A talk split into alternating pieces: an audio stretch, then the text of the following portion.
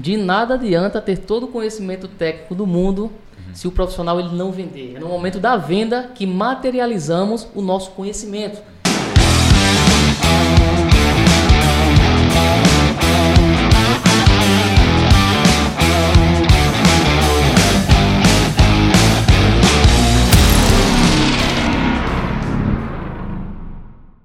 Seja muito bem-vindo ao podcast Elétrica é o Poder. Podcast que vai ajudar você, profissional da área elétrica, a empreender e viver bem da sua profissão. Eu sou o Ítalo. Aqui é o Matheus Gelafuente. Eu sou o Anderson e hoje o trio está completo.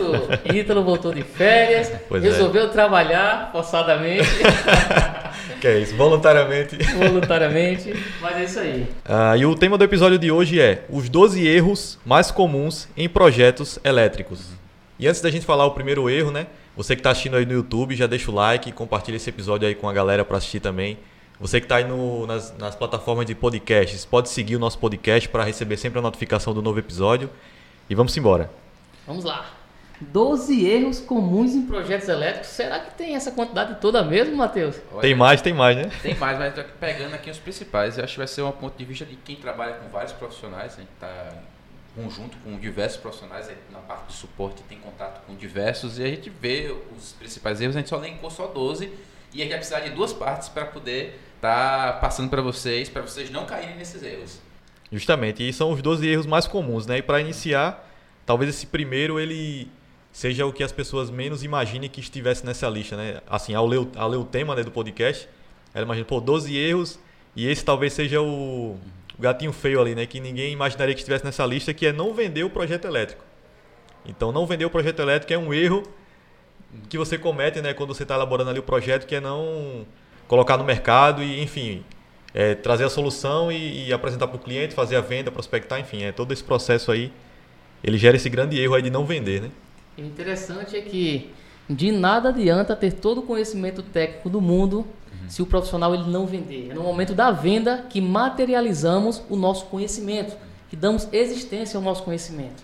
E esse é um erro que eu costumo falar que é um dos maiores e principais erros para quem trabalha, para quem quer trabalhar, né, quem trabalha com projetos elétricos, porque a venda ela tem a, ah, alguns ativos importantes, não apenas o ativo financeiro, porque quando o profissional, quanto mais vende, quanto mais você vende, mais projetos você vai estar elaborando. E quanto mais projeto você elabora, mais é, você consegue desenvolver de forma mais intensa a habilidade prática do projeto, da elaboração. Então, cada projeto é um ensinamento, cada projeto é uma nova aula, é um novo desafio. Então, você vai. O, o profissional ele consegue estar diante de um cenário real onde ele vai é, estar visualizando problemas reais na instalação e isso dá inteligência prática para o profissional, para o projetista. Então, não vender o projeto, para mim, é um dos maiores e principais erros que muitos projetistas cometem. Outro ponto para quem está começando, que está é, muito profissional, ele quer ser perfeccionista, ele quer estar tá afinando seu, a sua solução, ao nível que ele mesmo vai tirar, vai ter, a, vai dar a resultado, né? Ele mesmo está tá dando o perfil se aquela solução é boa ou não. Só que quando ele vai vender, espera tá, ter o produto perfeito, mas era melhor ele estar tá vendendo para ele levantar, a gente fala muito, as objeções, que vai estar tá moldando o, o próprio produto dele, porque ele botando para testar, ele botando para vender, pode, muita gente, por exemplo, trabalhando em empreendedorismo, vai colocar vai ser o protótipo, vai jogar o protótipo, ele está desenvolvendo a solução dele. Então, se ele não levantar as objeções, ele não vai conseguir aperfeiçoar, por mais que ele fique lá horas, horas lá treinando o método dele, mas ah, levantar essas objeções para poder ter uma venda com resultado é essencial. E o conhecimento que não é colocado em prática na vida real, eu acredito que é um desfavor que o profissional faz para a sociedade.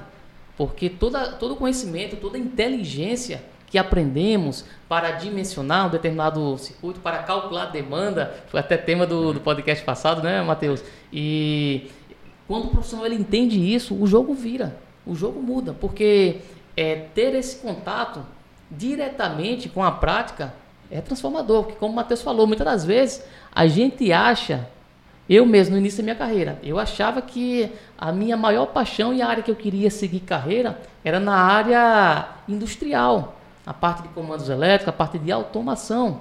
E quando a gente se coloca à prova para experimentar novas é, experiências práticas mesmo, a gente começa a ter acesso a uma realidade que antes não tinha. Então, muitas das vezes é como muitas das vezes a, algumas crianças falam: Não, eu não gosto de tal coisa, mas você nunca experimentou, como é que você sabe que não gosta? Isso acontece muitas das vezes na, na nossa vida profissional também. E em relação à parte de projetos, às vezes a gente pensa que um determinado projeto seria muito complicado e não teria demanda para aquele tipo de projeto. E quando a gente coloca em prática através da venda, a gente começa a é, enxergar de forma mais nítida as oportunidades do mercado, né? E aí já começa a conectar ver que aquele projeto é bem mais prazeroso e é gostoso de fazer do que a gente imaginava. E aquele projeto que a gente achava que não ia ter mercado, que o cliente não estava disposto a pagar por ele, muitas das vezes é o inverso. O projeto que a gente achava que iria bombar não tem tanta demanda do mercado quanto aquele tipo de projeto que a gente achava, né, estimava que não iria ter tanta saída no mercado. Então a, a venda ela traz essa materialização.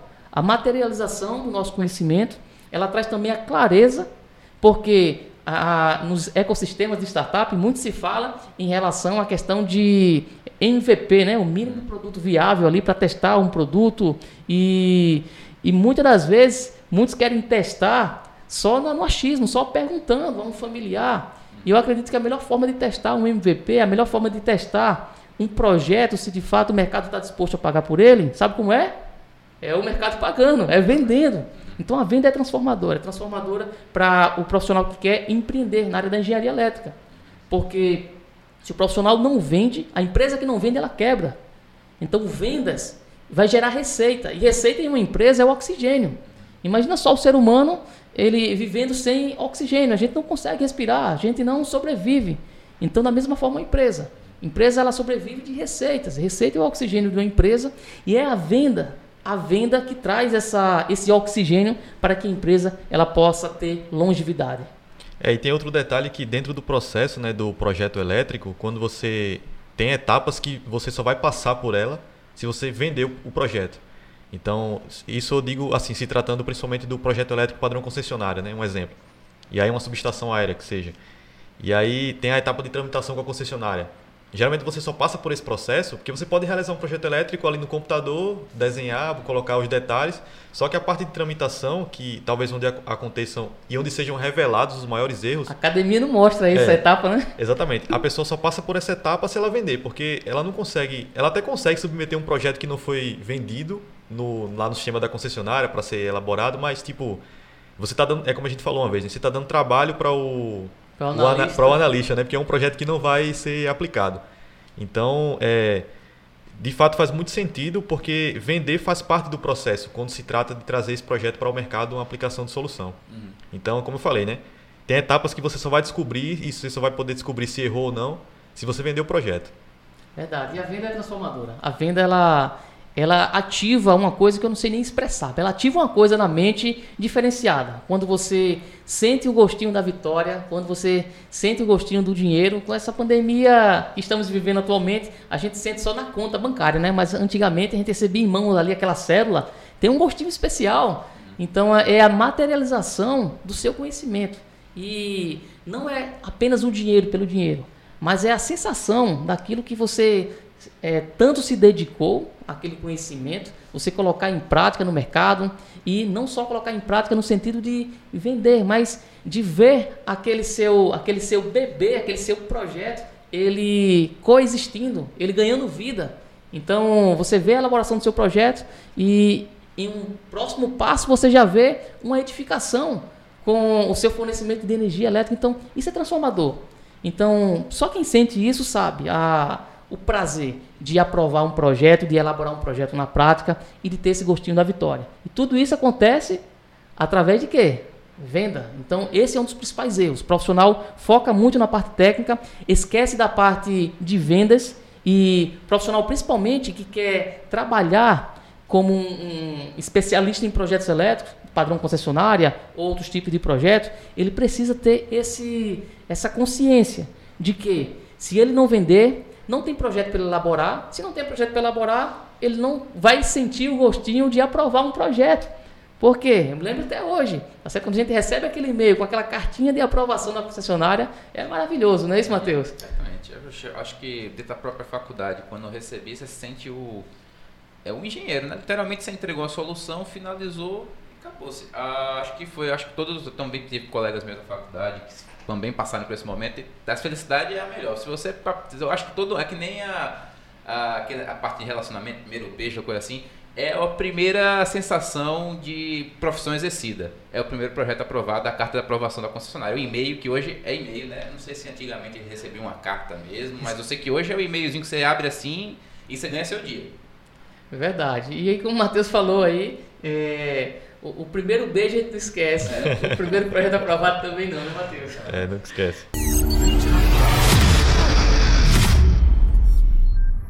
É, e aí a gente já vai aqui para o segundo erro, né, que já puxando mais para um, um, a parte mais técnica do, do processo do, de elaboração de um projeto, que seria o posicionamento do centro de medição.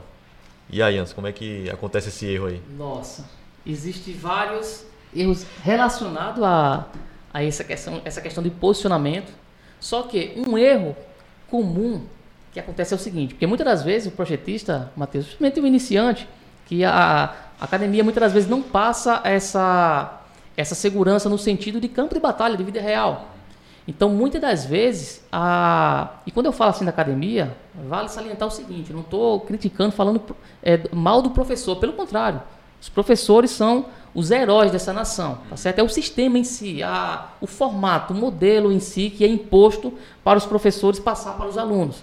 Então, eu, eu, eu não sou eu não, não, concordo muito, porque muitas das vezes o, a informação que chega até o aluno para aprender na disciplina de projetos, muitas das vezes não desperta esse senso de, de prática, de vida real. Então, elaborar um projeto no agrupamento de medição consiste em quê? Planta de localização, é, diagrama unifilar, vai ter o quê? O detalhe da, da entrada de corrente, vai ter, dependendo da, da do porte do empreendimento, um, uma vista do diagrama vertical elétrico, então, caixa de inspeção, é, memorial descritivo, não sei se eu já falei, relação de materiais, vai ter outras documentações. Só que, muitas das vezes, apenas ter a consciência de cada documentação que é necessário ter em um projeto elétrico, isso muitas das vezes não traz a melhor solução prática na hora de, de, do projetista lidar com o cliente na vida real. Então, na vida real, tem uma série de, de informações que é importante. Então, muitas das vezes, o projetista Dentro desse erro aqui de, de, posicionamento do centro de medição, muitas vezes o projetista ele é, coloca uma venda e não procura nem saber qual vai ser o posicionamento do QGBT. Por exemplo, então, é, citando um exemplo mais prático, vamos supor que a gente tem um agrupamento de medição, um empreendimento com X apartamentos, cada apartamento vai ter a sua medição, vai ter a medição do condomínio, e aí, olhando de frente para o terreno, tá certo? falar de parte técnica é, em podcast, às vezes tem esse desafio, é. porque a gente precisa é, mostrar algo de forma audível apenas, tá certo? Mas você que está nos ouvindo aí. É, construa na sua mente aí. Construa na sua mente aí, tá certo? Então você está de frente para o terreno. Um terreno, e desse terreno ele vai ter um empreendimento, um agrupamento de medição, uma edificação vertical. Então muitas das vezes o que acontece é o seguinte: a, a estrutura interna, as instalações elétricas internas desse apartamento, o quadro de distribuição geral, o, o, o QD, QDC, né, quadro de distribuição de carga, de cada apartamento, muitas das vezes ele fica é, na cozinha e, as, e, às vezes a cozinha está no lado esquerdo do terreno. Estou olhando de frente para o terreno, a, o QDC, que é onde vai receber a alimentação que vem do centro de medição, está no lado esquerdo. E muitas das vezes o profissional é, coloca o posicionamento do centro de medição do lado direito, lá no limite do terreno. Então isso vai fazer com que? Vai fazer com que o cliente é, gaste mais, porque vai aumentar o percurso, né, a, a, o comprimento do, dos alimentadores de cada apartamento, tá certo? E, isso é um erro que quando a gente fala assim, fica presente para isso, a gente até imagina o seguinte, não, é impossível uma pessoa fazer isso, é, mas faz. Uhum. E aí muitos podem pensar o seguinte, em relação, não, mas no lado direito tinha os registros da, da companhia de, de água. Só que essa discussão precisa ser trazida à tona, porque mesmo que fique em um, uma localização mais distante, mas é importante o projetista ele pensar como um todo. A finalidade, a função do, do engenheiro é solucionar problemas e não trazer problemas para o cliente. Então a gente não pode, é, nós profissionais, projetistas, não podemos simplesmente aceitar uma determinada opinião do cliente como verdade absoluta, uma determinada opinião do, do profissional da engenharia civil como uma verdade absoluta, mas sim trazer essa discussão.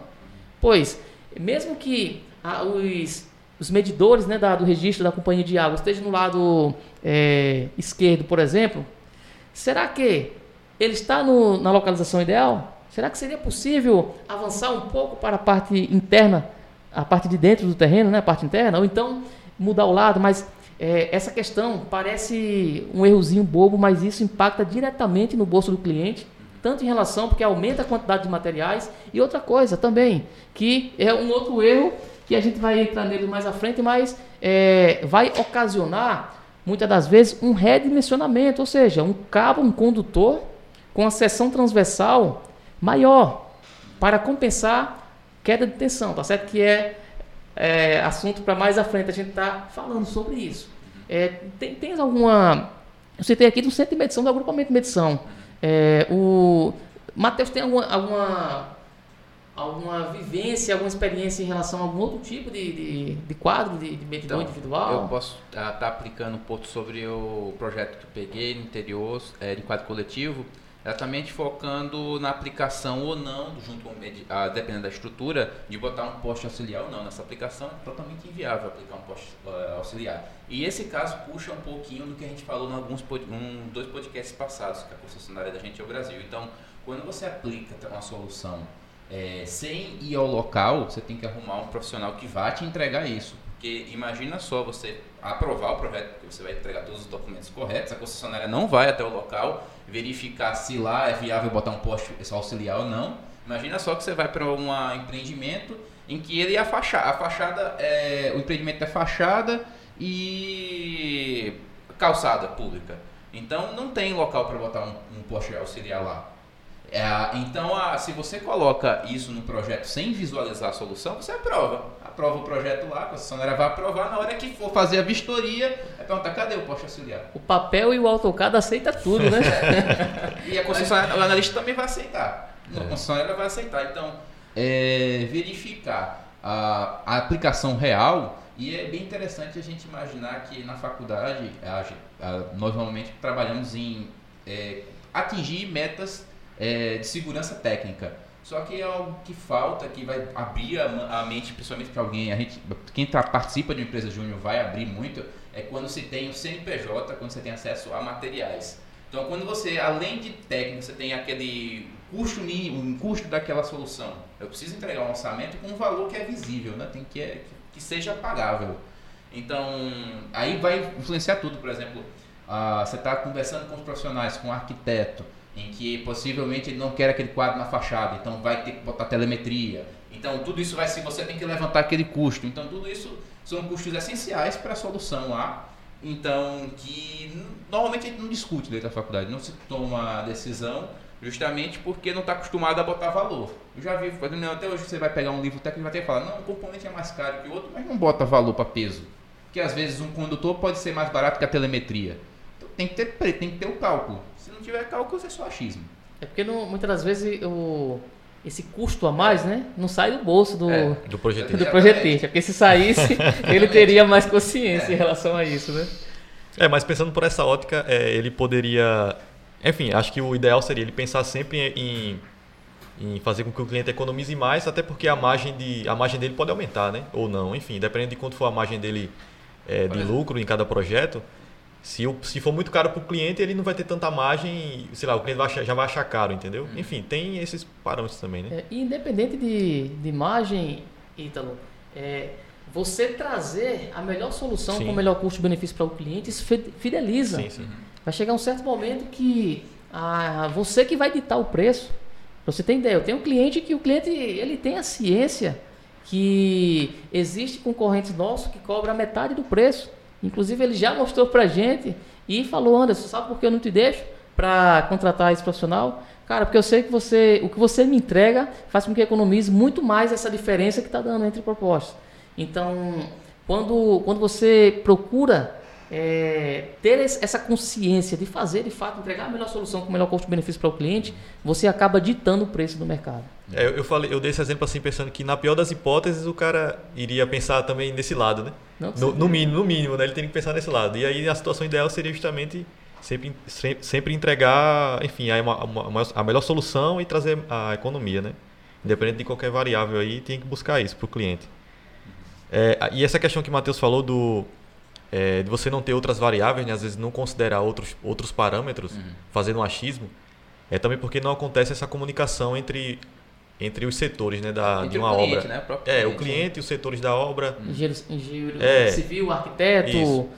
Porque, por exemplo, você, você fazer um projeto no CAD é, imaginando só a estrutura elétrica, você vai dizer, não, eu vou colocar o quadro aqui porque é mais bonitinho, eu achei legal, ou eu acho que vai ficar melhor. Enfim, vai ser sempre o achismo, né? É, você vai ter a planta do, do, do, prédio, mas não vai ter como ele está na prática lá, né? Na, na, vida real. Então existem uma série de fatores, objetos que, tão, que podem impedir a passagem de algum cabo, é, outras instalações, enfim, interferências externas. Então não faz sentido você imaginar, até porque daria muito retrabalho, né?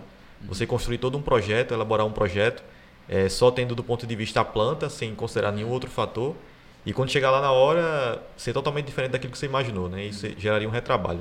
Né? É, hoje, cada vez mais, né, a, a engenharia voltada aí a projetos em si, é, está trabalhando muito, está crescendo muito essa filosofia, né, que é a filosofia do, do BIM, né, essa compatibilização entre os diversos projetos de uma obra. E acredito que precisa melhorar muito, amadurecer muito ainda é, esse, essa filosofia, esse conceito a nível Brasil. Fora do Brasil já acontece com de forma mais nativa, de forma mais natural, mas o Brasil ainda tem muito essa disparidade de é cada um por si. É, o projetista que elaborou o projeto hidráulico, ele tem a sua filosofia, e aí o cruzamento dessas informações, ao invés de cruzar antes em fase de projeto, muitas vezes o cruzamento que se tem dessas informações é na vida real, na prática, que isso já vai proporcionar prejuízos, porque um percurso de, de, dos eletrodutos da instalação elétrica está gerando uma interferência em relação à parte hidráulica, então um dos dois vai ter que mudar e muitas das vezes isso vai gerar é, perdas de materiais, desperdícios de materiais. Então é uma filosofia que é importante, tá certo? Mas acredito que é tema, tema aí para um, um novo podcast, a gente falar aí sobre essa filosofia BIM.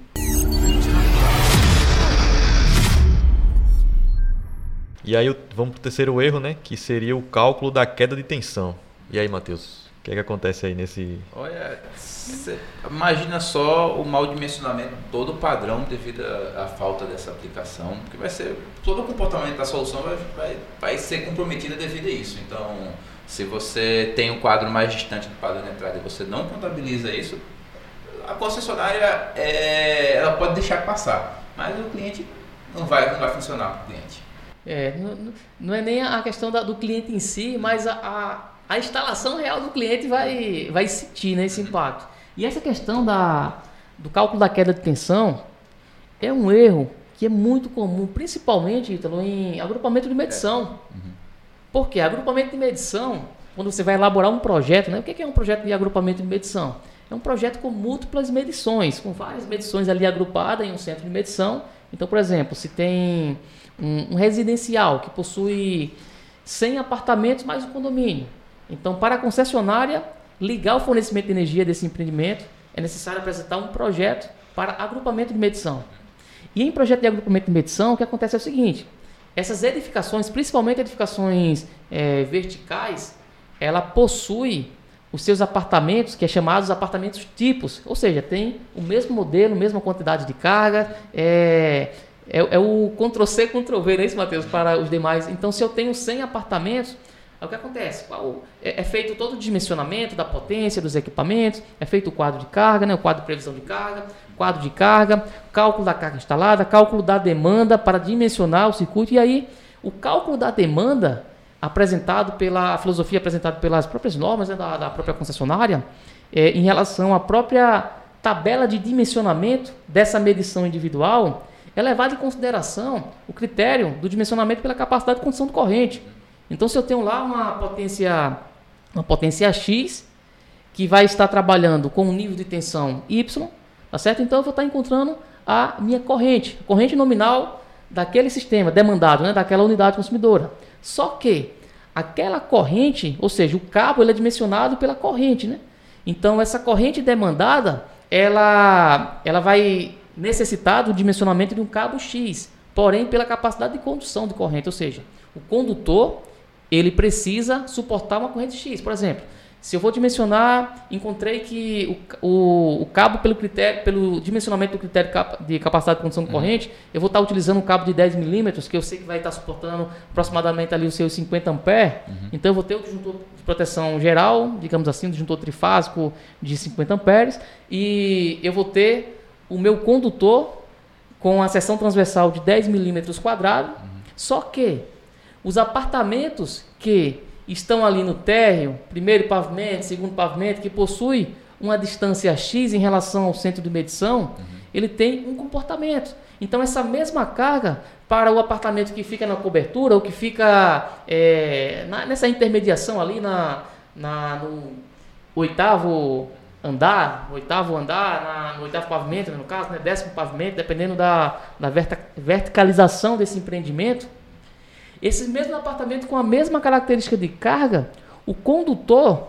que vai ser utilizado para ele, se for utilizado o mesmo condutor que foi dimensionado para os apartamentos que estão mais próximos ali do centro de medição, não vai atender. Por quê? Porque vai haver queda de tensão. Então, devido à própria impedância do cabo, então essa distância vai influenciar diretamente. Então, é um erro comum. Por quê? Porque geralmente, se eu tenho um, uma edificação, um agrupamento de medição com 100 apartamentos do mesmo modelo, o que é mais prático? Eu calcular de 1 e multiplicar por 100. Uhum. É isso? Eu multiplicar é, por 100 para dimensionamento da, do alimentador geral.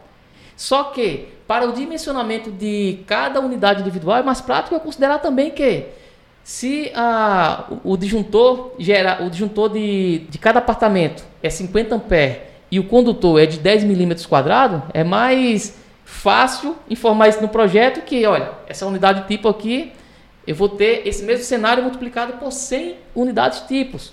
Só que aí, muitos profissionais muitas vezes esquecem. Esquece que ah, o papel aceita tudo, mas a instalação real não aceita, né, Matheus? Então, isso vai ocasionar problema de queda de tensão. E, os valores de queda de tensão é, máximos admitidos, admitidos pela, pela própria norma não vai ser atendido pela própria NBR 5410 então isso vai gerar uma série de problemas. Então esse é um erro comum que muitas das vezes quando acontece, a solução desse erro é prejuízo. Então tem um, um cliente nosso que aí a, a gente tinha até elaborado o projeto da, da instalação elétrica interna também, desse, desse agrupamento de medição. Era tanto do, do agrupamento de medição, né, do padrão de entrada, como também o projeto elétrico interno. E aí o eletricista, ele tinha o projeto em mão, o eletricista do cliente, é, pegou apenas ali um projeto tipo do térreo e na hora de lançar os condutores do alimentador, colocou a mesma seção transversal dos cabos para todos os apartamentos. Então, para você ter ideia, do apartamento do quinto andar, lá se não estiver enganado, tinha o quê? Tinha 16 pavimentos, se não estiver enganado. Do quinto andar para cima já tinha redimensionamento superior. Olha só o prejuízo de carro. E aí o cliente me chamou na obra e aí perguntou, Anos, tem alguma forma de, de deixar esses cabos aqui, cara? Porque o prejuízo vai ser grande aqui. E o rapaz tem forma assim, se você tirar as cargas, porque não tem como fazer milagre. Tá certo? Então tem certas economias que não compensam, não compensa o profissional ou o cliente querer se esse arrumadinho. Principalmente, olha, se tem uma coisa para economizar, vai economizar na beleza da fachada, na, na cor da cerâmica da piscina, economiza em qualquer outra coisa, mas não economiza em segurança. Eletricidade é isso. Uma, uma, um sistema elétrico, um projeto elétrico mal dimensionado, ele pode gerar implicações fatais, pode matar pessoas, pode destruir patrimônios. Então, é, trazer essa conscientização para o cliente é muito importante. E esse é um erro comum, esse erro na, nessa falha em relação à questão da, da consideração do cálculo da queda de tensão em um projeto elétrico. E não só projeto de agrupamento de medição, outros tipos de projeto também, né, Matheus? Fotovoltaico. O fotovoltaico é o seguinte, eu estava até num caso ontem conversando com o Afonso é, sobre um, um sistema fotovoltaico ligado numa rede que não estava atendendo. Então ele estava sentindo, estava ao acionar a fonte de corrente, que é o inversor, o que acontecia? Acontecia uma sobretensão. E o que ele estava identificando, estava conversando para resolver isso, e visualizando também a condição da baixa tensão que está. A solução para isso que a gente está aplicando é criar um SEO para poder. É, uma reforma de rede, porque provavelmente é a, a própria rede que está entregando uma tensão com, a, com a fundamento. Então, identificar se vai acontecer um fundamento de tensão vai influenciar diretamente naquela fonte de corrente, porque quando se não tem corrente suficiente e a tensão, existe um fundamento de tensão, o que, que o inversor vai tentar fazer? É compensar na tensão. Então ele vai, o inversor vai subir a tensão e vai afetar, você vai ter o que? Uma sobretensão junto com os equipamentos conectados naquela rede. Então você coloca uma, um sistema de geração que era para ajudar as cargas a estar tá alimentando ou para ajudar a rede, começa a prejudicar, porque uma sobretensão que o inversor vai criar com aqueles equipamentos, devido a um fundamento de tensão que não foi detectado, porque a fundamento de tensão devido a provavelmente os condutores, a tudo a o dimensionamento, né? dimensionamento que foi entregue, afetar, por exemplo, a TV, a geladeira, os outros componentes do empreendimento, que não é o que o cliente quer.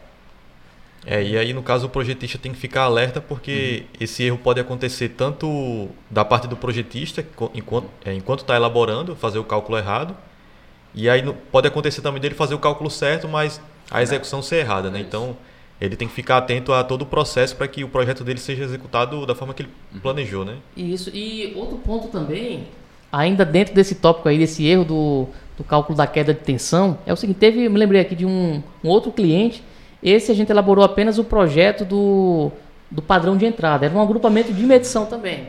O projeto elétrico interno foi realizado por outra empresa e é, muitas vezes acontece isso, que aí muitos profissionais podem pensar o seguinte, mas quem vai elaborar o projeto de padrão de entrada obrigatoriamente não precisa elaborar o projeto de instalação elétrica interna? Não necessariamente. Às vezes o próprio engenheiro civil da obra, ele elabora o projeto de instalação elétrica interna e ele terceiriza o serviço do padrão de entrada. Por quê? Porque o projeto elétrico interno, é, você sabia que não existe um órgão que fiscaliza os projetos elétricos internos? Uhum. Então, quem fiscaliza o projeto elétrico interno sabe que é a vida real.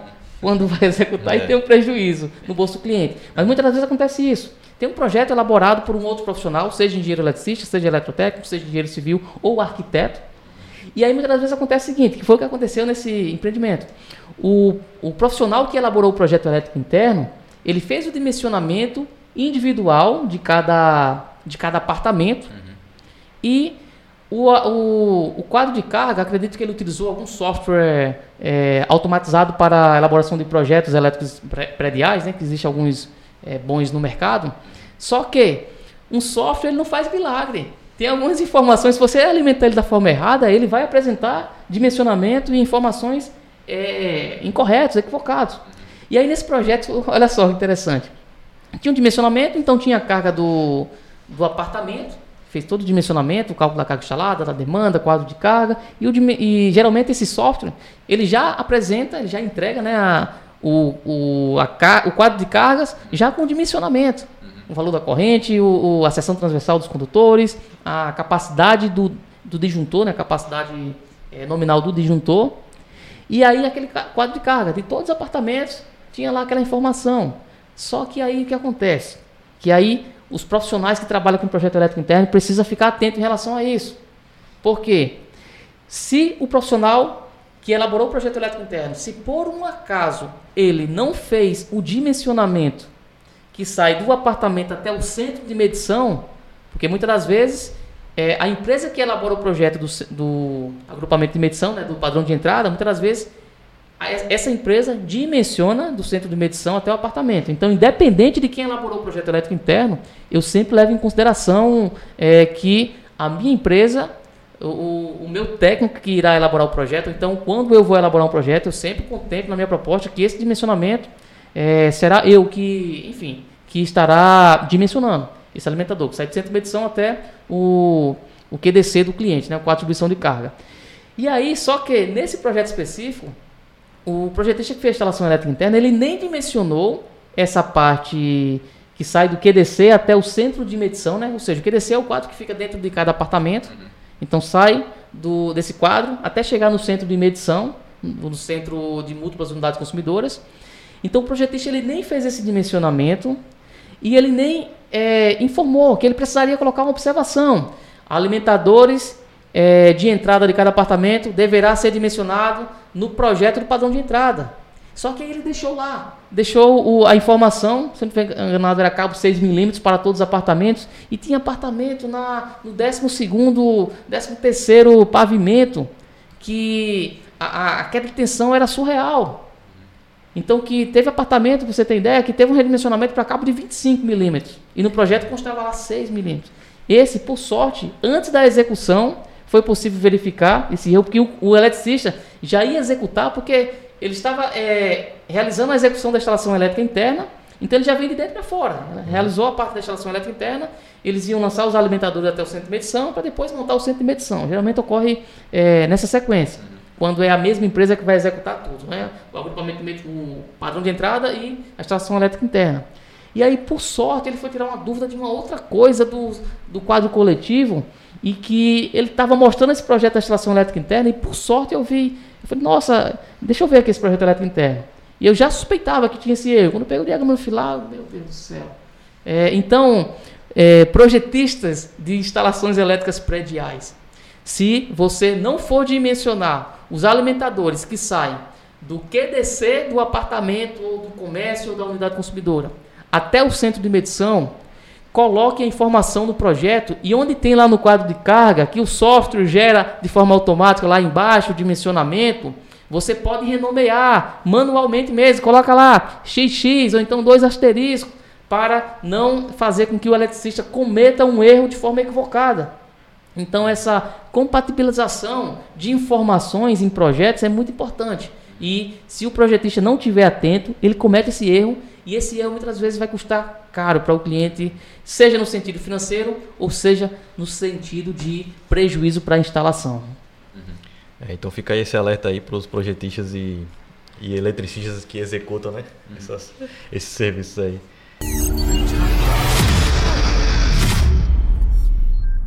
É, o quarto erro é coordenação e seletividade. E aí, Matheus? Começa aí a falar sobre isso aí. Isso daí então, também tem algumas histórias aqui boas. Então, a... então, eu fico imaginando quando, é, como é que esse tipo de erro vai vir de acordo com a própria, o último erro que a gente colocou. Se a pessoa já não faz um cálculo de atenção interessante, ela vai deixar passar é, sobre é, condutores maiores e menores, por exemplo, você, já, você imagina só, você ter a carga a individual com é, eletroduto de seção de 6 milímetros e quando chega na geral é 6 milímetros também. Então, no caso, o condutor, né? Seção é, do condutor, de 6 milímetros. 6 milímetros e seguindo os dois, a geral 6 também. Então, a pessoa que não tem o feeling pode até calcular na demanda e falar assim, não, essa, o condutor aguenta essa corrente, porque tem poucas unidades, pode até parecer, mas se parar para pensar, será que faz sentido? Eu vou somar todas as correntes e não vou aplicar seletividade? Não vou estar tá calculando é, proporcional e colocando os disjuntores é, para proteger de forma. É, até acho que tem um pouquinho de é, mecanismo, né? Você botou alguma aplicação, mexeu na tabela de Excel e acabou fazendo algo muito automatizado e não, não para para identificar que tem que estar tá aplicando isso e não vai estar tá lá na norma bonitinho lá. Tem que aumentar. A, é aqui o padrão da concessionária individual, o padrão geral. Aí se der igual, você tem que aumentar o disjuntor. Não vai estar tá lá dizendo, mas fica. É, tem, tem até concessionárias é. que mostram isso na é. norma, né? Tem concessionárias que mostram.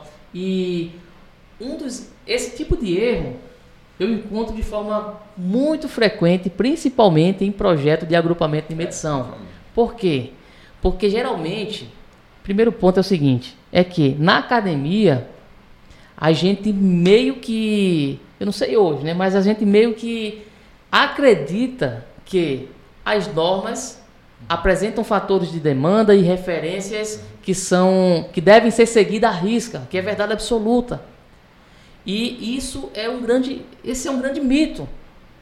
Então, por, por muitos dos alunos, quando se torna profissional, já vem com esse vício de ser papagaio de norma. E quando eu falo isso, eu não estou querendo é, descredibilizar a norma, pelo contrário, a certa norma é muito importante, deve ser seguida. Porém, as próprias normas elas dizem que ali trazem referências mínimas. Referências mínimas, não é verdade absoluta. Então, o fator de demanda que tem numa norma não é uma verdade absoluta. E o profissional entender isso faz toda a diferença. Então, em relação à coordenação e seletividade, Em, acontece muito em projeto de agrupamento de medição pelo seguinte, a seguinte situação. Muitas das vezes, o, o cálculo da demanda individual de um apartamento, por exemplo, é, apresenta um dimensionamento, ou seja, o condutor, seção transversal X e o disjuntor de proteção Y. Vamos supor que o dimensionamento vai ser uma unidade monofásica, é, categoria M2, por exemplo, que vai ter ali o seu cabo de, de 10 milímetros quadrados, a seção transversal do condutor, do cabo, e vai ter um disjuntor monofásico de 50 amperes no dimensionamento. Vamos supor que, é, enfim, a, a, o valor da demanda apresentado, né, o valor da carga instalada apresentado, é, trouxe esse dimensionamento para aquela unidade individual. E aí, quando se trata de agrupamento de medição residencial, dependendo do tipo da concessionária, tem algumas metodologias de, do cálculo da demanda. Uma delas, que é muito utilizada, porque é o seguinte, é, unidade de consumidores pode ser até tema de um próximo podcast aí, tá certo? Que é cálculo da demanda de agrupamento de medição. Acredito que é importante.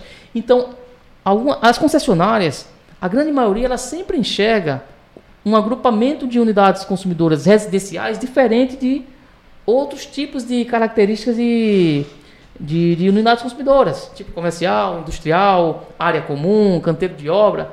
Então, o consumidor residencial, em um agrupamento de medição, ele sempre vai ter uma interpretação diferenciada, um, um ponto de vista e uma análise diferenciada. E muitas concessionárias, para realizar o cálculo da demanda de um agrupamento de medição, né, o cálculo da demanda para dimensionamento do alimentador geral, muitas das vezes se utiliza alguns fatores em função de quê? Do número de apartamentos, o número de unidades residenciais, melhor falando, pode ser kitnet, pode ser casa, e também leva em consideração a área útil dessas unidades residenciais. Então, olha só, se eu vou dimensionar a minha unidade individual, eu utilizo a referência de quê? A carga instalada e o cálculo da demanda para o dimensionamento, quando eu analiso de forma individual. Mas quando eu vou analisar o alimentador geral que vai atender esse agrupamento de medição, eu, dependendo da concessionária, eu vou estar utilizando a metodologia de quê? Levando em consideração área útil e quantidade de apartamentos. Então, olha só, quando a, acontecem essas situações, muitas das vezes acontece o seguinte: o, a demanda do alimentador geral, que o alimentador é trifásico, então se é trifásico, eu vou ter as minhas cargas, né? a corrente vai ser distribuída nas três fases, então, muitas das vezes, o dimensionamento do alimentador geral possui um dimensionamento é, para a utilização de cabo com seção transversal de 10 milímetros quadrado e eu tenho à frente, ou seja, eu tenho o meu alimentador geral, né, o cabo que vem da sai do poste auxiliar, por exemplo, passa pelo disjuntor geral no centro de medição, do disjuntor geral ele vai para o barramento e do barramento distribui para os medidores individuais. Geralmente segue essa, esse fluxo. E aí o que, que acontece? Eu tenho, olha, cabo de 10 milímetros na minha alimentação geral, com disjuntor de 50 amperes, por exemplo. Muitas das vezes a demanda é tão baixa que o disjuntor é de 40 amperes, o geral. E eu tenho nas minhas unidades à frente, ou seja, a jusante da, do meu disjuntor geral, eu tenho uma unidade, um apartamento, ou todos os apartamentos, com a seção transversal do cabo, com a, a, o mesmo dimensionamento do geral, e o disjuntor, muitas das vezes, apresenta um valor superior ao que está montante, ao que está no lado fonte, sentido fonte, que é o, o geral. Então tem um disjuntor, muitas das vezes, né, de 40 amperes no geral, 50 amperes monofásico na, na, nos apartamentos. E muitas das vezes o projetista faz dessa forma, isso é um erro comum. Por quê? Está no automático ali, ele está no piloto automático. Acho que esse cara não, não era para ser um projetista.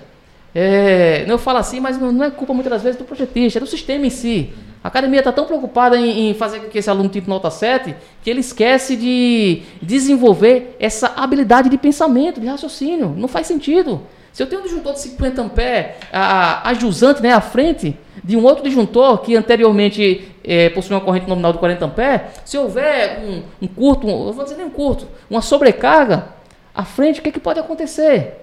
Vai acontecer o seguinte, vai desarmar o disjuntor geral e ao invés de ficar apenas uma unidade, apenas o apartamento 101 sem energia, vai ficar os 50 apartamentos que tem na, naquele empreendimento. Então olha só, e isso acontece também com condutores. Muitas das vezes o alimentador em geral é, é 10 milímetros e o alimentador da unidade muitas das vezes é o que? É, é 16 milímetros quadrado.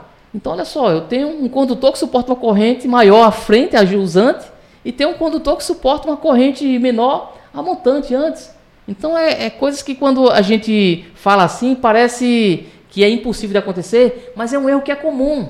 É comum porque muitos projetistas estão no piloto automático. Então esse é um erro em relação à coordenação de seletividade que algumas normas da concessionária ainda dão uma colher de chá. Energisa é uma delas. Energisa, na norma de agrupamento e medição, ela tem lá um, um item escondidinho lá na nota 7. Geralmente o projetista não lê notas. Uhum. Tá certo? Então olha a sacada aí, olha. Notas. Nota 1, nota 2, nota 7. Essas notas que possuem abaixo de tabelas nas normas da concessionária são muito importantes. Tá certo? São muito importantes. Então deem uma atenção a ela. Então é uma sacada aí, uma dica aí de campo de batalha. Então, na, na própria norma para fornecimento de energia elétrica a agrupamento de medição da concessionária Energisa, tem um item lá, se não estiver enganado, é abaixo da tabela 4. Ele tem uma nota lá, na nota 7, no item 7, que ele fala que se alguma das unidades individuais, né, das unidades consumidoras, possuir um, o disjuntor de proteção igual ou superior ao alimentador geral, ao disjuntor geral, esse disjuntor ele precisa ser redimensionado para valores é, que mantêm essa seletividade. Ou seja, no caso do cabo, se a unidade possui um cabo de 10 milímetros e o alimentador geral, o cabo é de 6 milímetros, é, esse condutor do alimentador geral, eu preciso redimensionar ele para valor superior da unidade da frente. Então, se é 10 milímetros da unidade da frente, então o geral ele precisa ser de 16 milímetros no mínimo. Então, o mesmo critério é aplicado para a, o dimensionamento do disjuntor.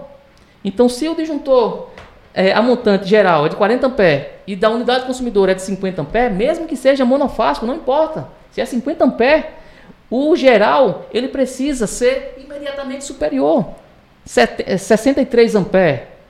Então, essa coordenação e seletividade é uma das coisas mais importantes que muitas das vezes o projetista ele comete esse erro. Esse erro, esse projeto vai para a concessionária, a concessionária passa a batida e aprova dessa forma muitas das vezes. E, por sorte, muitas das vezes, tá certo? Quando tem sorte, o eletricista da concessionária, quando vai executar a ligação, que identifica esse erro e não liga. E pede para. Aí é uma confusão grande, porque o projetista vai falar: não, mas a concessionária aprovou desse jeito, então tá certo. E olha só, o projetista precisa entender que a responsabilidade técnica em um projeto é do projetista, independente se a concessionária aprovou ou não. Então, se está errado, precisa ser corrigido. Então esse é um erro que é muito comum, que acontece com muita frequência. E é importante que o profissional tenha essa, essa consciência. Porque parece algo simples, mas é algo que impacta diretamente o funcionamento correto de uma instalação elétrica em um empreendimento. É, no caso do, do. Estava lembrando de alguns exemplos, eu não sei se se aplica também, mas no fotovoltaico tem muito dimensionamento do, do inversor monofásico. É, e, e, a string box também, que às vezes não é. vem com o dimensionamento correto que a gente deseja para o projeto, né? Uhum. E aí, se tiver algum exemplo aí para dar sobre isso? É muito normal, se por exemplo, você tem um empreendimento monofásico, ele está lá 16 milímetros é, de seção do condutor, no limite, e assim, essa é a, essa é a geral da residência. Aí você bota um inversor mais potente para aquela unidade consumidora que vai ter a seção igual. Aí você precisa atualizar, não pode chegar e olhar muito E isso é na parte de análise, normalmente pela que eu tenho visto, a análise entrada tem sido mais, pelos analistas da construção, tem sido mais rigoroso nesse ponto de vista, mas fotovoltaico, somente com aquele memorial descritivo mais beabá, passa muito batido. Passa mais batido do que um projeto de agrupamento, outro ponto de vista, que a análise está nesse ponto. Mas fotovoltaico é muito normal, você vê o inversor e monofásico, que ele vai botar toda a corrente num empreendimento só, e aquele provavelmente a casa normalmente eu estava acostumada com condutores de 6mm, de 4. Aí quando chega um inversor que ele puxa igual ao, ao geral, aí passa a batida, ele esquece que tem que atualizar. Se não tiver, por exemplo, em algum ponto da norma obrigando, tipo, suba o padrão. Se der essa sorte, né? Porque às vezes não dá essa sorte. É que em ambas situações é, é como se ele estivesse interpretando de forma individual cada coisa, né? Uhum. Você tanto você analisar as unidades individuais e desconsiderar o que está vindo da geral, uhum como você instala, instalar um sistema fotovoltaico desconsiderando a instalação que já existe, Exatamente. né? E é muito simples. É, como se fala assim, é muito normal isso acontecer, porque normalmente se vê muito no mercado, a pessoa que nem pisa no local, é, nem vê como a instalação elétrica está no local, para poder, antes de so, entregar a solução dele, porque muita gente entra para vender módulo, vender inversor, E quando ele está pensando só vender equipamento, ele não está interessado em falar para o cliente que ele vai ter um custo inicial para reforma do padrão de entrada, reforma do projeto elétrico. Que é, isso aí é um erro, vamos dizer, projeto elétrico e da engenharia em geral. Infelizmente, focar, tá, fo, foca, tem os princípios errados. Já de vez em entregar uma solução, está pensando em se livrar de material. Verdade. É. E a culpa disso é, é do profissional, não é nem do cliente. Às vezes a gente quer culpar o cliente, que o cliente quer o mais barato, o cliente é. não quer qualidade. Não, o cliente ele quer viver. Instalação elétrica mal dimensionada pode matar o cliente. Pergunta aí ao teu cliente se ele quer morrer, se ele quer é, prejudicar o seu empreendimento, seu patrimônio. Cliente nenhum quer isso. É claro que o cliente quer a melhor solução com o melhor custo-benefício, com o menor valor. Mas às vezes o menor valor não é a melhor solução.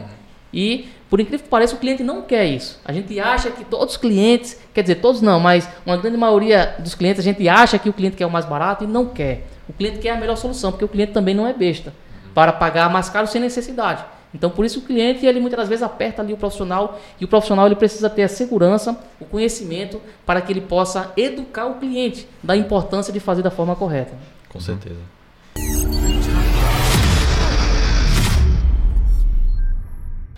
E aí a gente vai para o quinto erro, que é definição da demanda contratada. Nossa. Esse, esse é um erro que faz com que muitos clientes percam dinheiro, cara. Esse aí é pressão. esse é um erro que, enfim. Porque a definição da demanda contratada é principalmente se você tem uma subestação, né? Subestação é um consumidor do grupo A. Isso já aconteceu. Eu vou citar já um exemplo que a gente foi contratado para executar uma subestação de 225 kVA de um canteiro de obra. Um canteiro de obra. E aí, o projetista, ele tinha feito o dimensionamento da subestação em função das cargas e a, a demanda, como ele não tinha essa, acredito, né, expertise em si de estar de tá mensurando essa demanda contratada, o que foi que ele fez? Eu vou colocar a demanda mínima aqui, por quê? Quem não sabe, um projeto de uma subestação, é, quando depois que a subestação é ligada, quando essa subestação ela pertence à modalidade tarifária do grupo A, que as modalidades tarifárias do grupo A, o cliente paga consumo e paga também tarifa de demanda.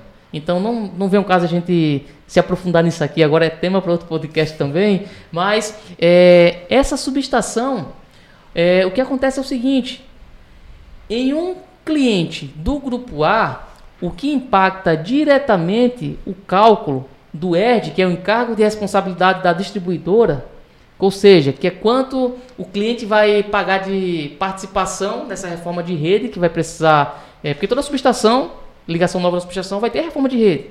A concessionária vai precisar enviar uma equipe da linha viva para ligar o cabo da, dessa subestação nova na rede existente que está energizada ou então implantar um poste, ou seja, dependendo da situação, às vezes tem uma extensão de rede de 1 km, de 500 metros. Então, esse custo, esse custo da reforma de rede, ele é, nem sempre é a concessionária que arca com 100% desse custo. E em consumidores do grupo A, o que impacta diretamente no cálculo desse custo para saber quanto a concessionária vai entrar financeiramente e quanto o cliente vai pagar também, né? Entrar com receita ali, né? De forma financeira. E esse cálculo aí, a concessionária geralmente utiliza alguns parâmetros que não vem o caso a gente focar é, na, na, raiz dessa equação para obter esse cálculo, né, desses valores, valores percentuais dessa reforma de rede. Mas a única coisa que o projetista, que o profissional tem controle nessa equação, acredito que isso é a parte mais importante, a única coisa que a gente tem controle é justamente em relação a. É, essa demanda, porque em consumidores do grupo A, a demanda para o cálculo do ERD é o que? Vai ser é, a, essa demanda multiplicado pelo fator K. Fator K existe uma série de coisas que o profissional não tem controle. Então por isso que eu não quero nem é, explodir essa nessa essa vertente dessa informação, porque não vem o caso. Aquilo que a gente não tem controle, é, a gente não tem muito o que fazer. Agora a informação em relação à questão da demanda contratada que vai impactar no cálculo do ERD, enquanto a concessionária vai pagar, porque, porque, ela, porque vai impactar? Porque é o seguinte, se eu tenho um, um empreendimento, vou implantar a subestação, e se eu tenho uma informação ali de demanda contratada relativamente alta, subtende na visão da concessionária, subtende que esse cliente vai ter um alto consumo, então o que eu vou investir para ligar ele, né, a reforma de rede que eu vou ter que fazer, vai retornar mais rápido, porque o consumo, enfim, o cliente vai ter um consumo relativamente alto, então a demanda contratada ela impacta diretamente. E aí, se eu tenho um empreendimento, que nesse caso lá o empreendimento iria necessitar de aproximadamente 150 kW de demanda contratada. E aí o projetista informa em projeto uma demanda contratada inicial de 30 kW, ele está dando uma voadora com dois pés no peito do cliente, para fazer o cliente pagar pela reforma de rede. Por quê? A atratividade no sentido de, opa, a concessionária vai analisar o seguinte, opa, esse cliente vai contratar 30 kW, uma demanda relativamente baixa, tem concessionária que nem permite, ela limita a demanda a 50% da capacidade do transformador, mas nesse caso a concessionária aceitou, era 225 a potência do transformador, e a demanda contratada inicial de 30 kW. E aí quando eu vi aquilo, meu Deus do céu, e, e o pior que não teve nem como eu fazer é, muita coisa, porque o cliente ele já tinha solicitado uma vistoria anterior, enfim, eu peguei essa subestação para montar já, o carro andando já. Então o cliente já tinha pago, inclusive, a, o custo da reforma de rede. E eu, meu Deus do céu. Então esse é um erro que é muito comum pelo fato de muitas das vezes o projetista ele não ter essa percepção, essa vivência mais, mais prática da coisa, para entender comportamento de consumo, para que ele possa é, de fato mensurar o valor da demanda, ou então ele não é aluno de GMT, GMT a gente tem uma planilha lá que dá trabalho para fazer de forma é, manual, porque uma, um, uma unidade existente, a gente instala um analisador de energia, né, um registrador de grandezas elétricas, e a gente consegue é, saber o valor da demanda máxima real. Mas não é ligação nova. Não tem como fazer, né, Matheus? É, não é adivinho, é, é um, um, registrador, aí teria que ser um analisador de energia é, onipresente do futuro. Então não existe isso ainda, né? Então tem que fazer manualmente. Então tem uma tabela de fatores de demanda por grupo de cargas que, dependendo da característica é, da, do tipo do cliente, tem que ser feito daquela forma para chegar a, a um valor de demanda contratada mais próximo da realidade. Por quê? dimensionar a demanda para menos sem necessidade, vai estar sangrando o bolso do cliente. Vai aumentar a probabilidade do cliente ter uma participação maior nessa reforma de rede, financeiramente, né, falando. E aumentar essa demanda, deixar uma demanda, o valor de demanda alto demais, é problema também. É problema também porque depois que passar o prazo de, de teste, o período de teste, que são três meses, né, três ciclos de faturamento, é, no caso de uma subestação, para poder alterar essa demanda. Então, se essa demanda informada ela for alta demais, é, para baixar essa demanda nesse intervalo do período de teste, o cliente só pode baixar em até 50%. Então, se ele aumentou demais e baixar 50% e ainda ficar muito acima da demanda real necessária, é problema também. O cliente vai pagar demanda não consumida e isso gera prejuízo. Então, olha só, dois cenários, dois cenários que é muito importante e é um erro que é muito comum, que acontece é, nesse quesito aí em relação à definição da demanda contratada. É, e aí no caso você não dá só você não dá só prejuízo para o cliente na hora do projeto, né? Uhum. Se esse erro não for percebido, como você falou, o cliente vai ficar pagando vai ficar pagando um, um valor que não deveria, né? Às vezes o excedente ali, enfim, qualquer outro outro custo que venha na fatura que ele não deveria estar pagando e se não vier um aluno de GMT lá para resolver o problema dele, ele vai ficar pagando para sempre. Esse cliente dessa subestação, eu fiquei com pena dele, mas esse cliente, ele pagou na reforma de rede aproximadamente quase 18 mil reais nessa reforma de rede. Olha só, muitas das vezes, não, o seu projeto está com valor mais elevado do concorrente em 2 mil reais. Olha, 2 mil reais é micharia para o prejuízo que um mau projetista pode dar para o cliente, né? Então, entender isso faz toda a diferença. E você, é, projetista de elite, você precisa falar isso para o cliente, deixar claro. Porque às vezes o, o cliente chega para o projetista, Matheus, e fala: Rapaz, seu projeto está muito caro, tem fulano de tal que faz pela metade do preço. E às vezes o que, é que o, o, o projetista faz? Baixa a cabeça. Não pode baixar a cabeça, tem que deixar claro. Tem que deixar claro esses cases. Eu citei até no podcast passado, em algum, algumas lives, a, a última subestação que a gente fechou a execução, o projeto foi executado por outra pessoa, na malha de aterramento, eu vi uma, uma, necessidade de modificação que era possível fazer, que gerou uma economia de 30 mil reais. Olha só, o prejuízo de um projeto é, não ideal, digamos assim. Então isso tem que ser informado para o cliente, para que o cliente não ache que é, 2 mil a mais ou 5 mil a mais que ele vai pagar no seu projeto, que o seu projeto é porque seu projeto está caro, não. É porque seu projeto é eficiente, que vai fazer ele economizar muito mais do que essa diferença de valor em relação a um projeto mal elaborado, mal dimensionado, mal executado. É, é importante justamente você ter é, esse portfólio de, de exemplos né, para poder apresentar para o cliente, porque justamente se, se for. Se, o cliente sempre vai tender a falar do preço, que o uhum. concorrente cobrou mais barato, etc. Então você tem que ter esse arsenal de, de argumentação, né? Que é válido sim, porque é, é verdade. E isso vai ajudar o cliente a, a como você falou, a educar o cliente para ele ter a consciência de que não é só preço, não é só. Enfim, não é um serviço simples assim, ele, ele exige sim um, uma análise mais aprofundada para ele não ter problemas futuros, né? Então, hum. faz total sentido você apresentar esses outros exemplos para que o cliente crie consciência, né? É, inclusive, tanto para projeto como para consultoria. A gente, nesse último ano que a gente passou pelo é, período de Covid, teve muitos alunos que entraram em contato, pegando fatura e falaram assim, olha, mas está tendo, ele está pagando demanda não consumida que está acontecendo isso? Porque o perfil de muitas fábricas, de muitos empreendimentos, é, modificou nesse ano. Só que fazer uma alteração aqui, nesse, nesse determinado local, e depois pagar multa por excedente, é um problema. Então tem que conhecer o histórico, tem que pegar não só uma conta de energia, não só o momento presente, mas analisar a demanda do histórico para ver se aquela redução não vai fazer com que o cliente depois acabe pagando a, a multa, né? Demanda de ultrapassagem, né? A demanda não consumida é um prejuízo nível 1x. A demanda de ultrapassagem é um prejuízo dobrado, feito tapioca.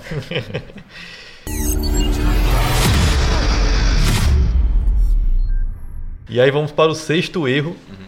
que é no cálculo da demanda individual barra agrupamento de medição. E aí, Matheus? Já presenciou com alguma situação dessa de erros de cálculo da demanda em unidades individual e agrupamento? Acredito que eu não presenciei, não passei por isso ainda. Pegar um empreendimento que teve um problema devido ao cálculo errado. A gente tem um podcast que a gente falou só sobre isso, que foi o último que da semana passada.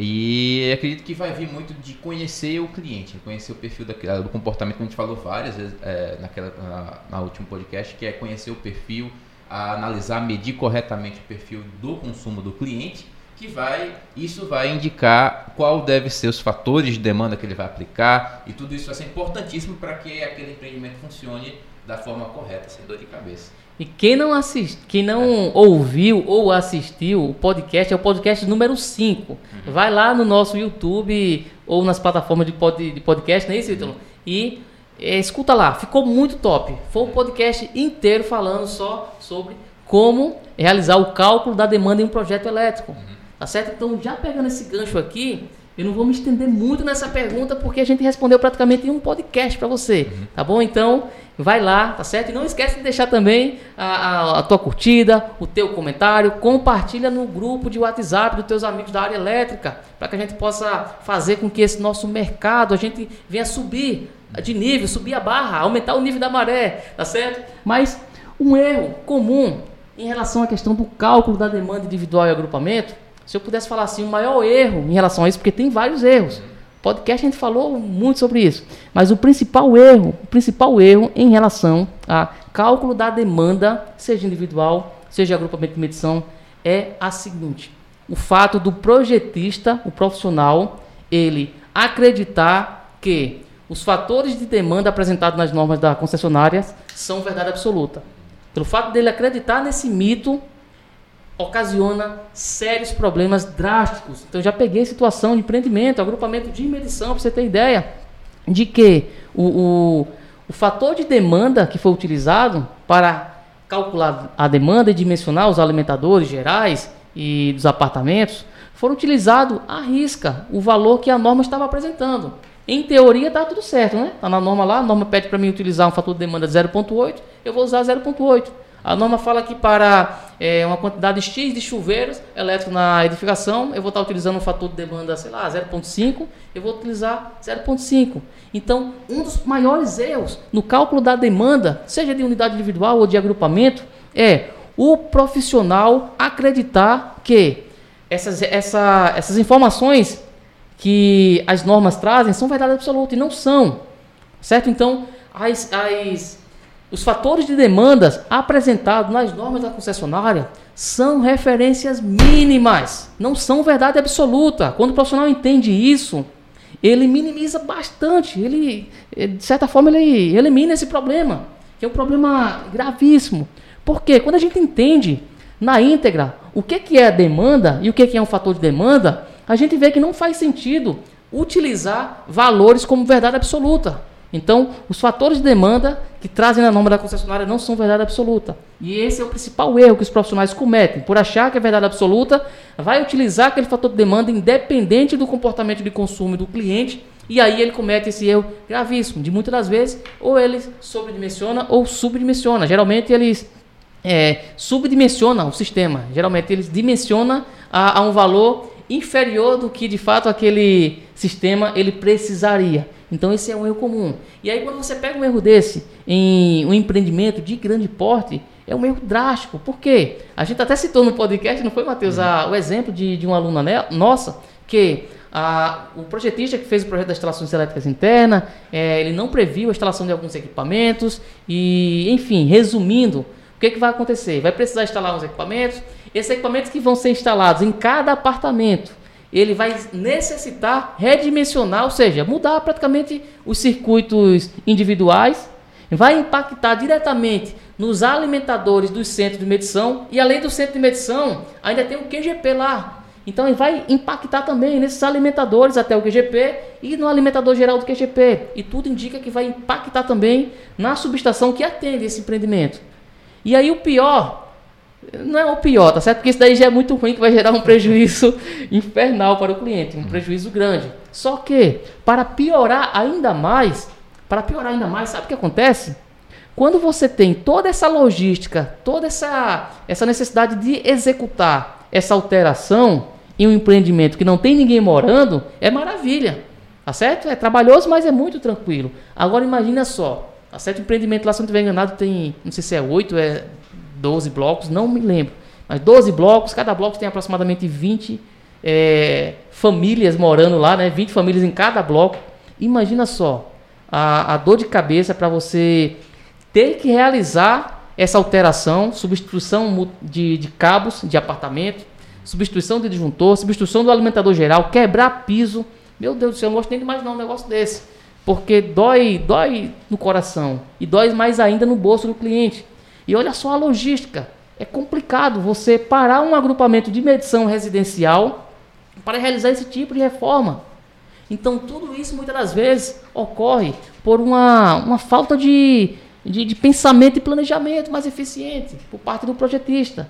Então, olha só o prejuízo que um projeto mal elaborado ele pode dar. Então, o cálculo da demanda individual e agrupamento de medição, tá certo? É importante o profissional entender o seguinte sobre esse tópico. Primeira coisa, Vai lá no podcast, tá certo? Nas plataformas de podcast ou no YouTube e assiste o episódio 5. Vai ficar muito claro a importância, tá certo? Dessa, dessa dinâmica para calcular a demanda em um projeto elétrico da forma correta, tá certo? Então, esse é um dos principais erros. É justamente utilizar as referências normativas como verdade absoluta. E elas não são verdade absoluta, são referências mínimas. Eu posso utilizar uma referência inferior do que tem a norma?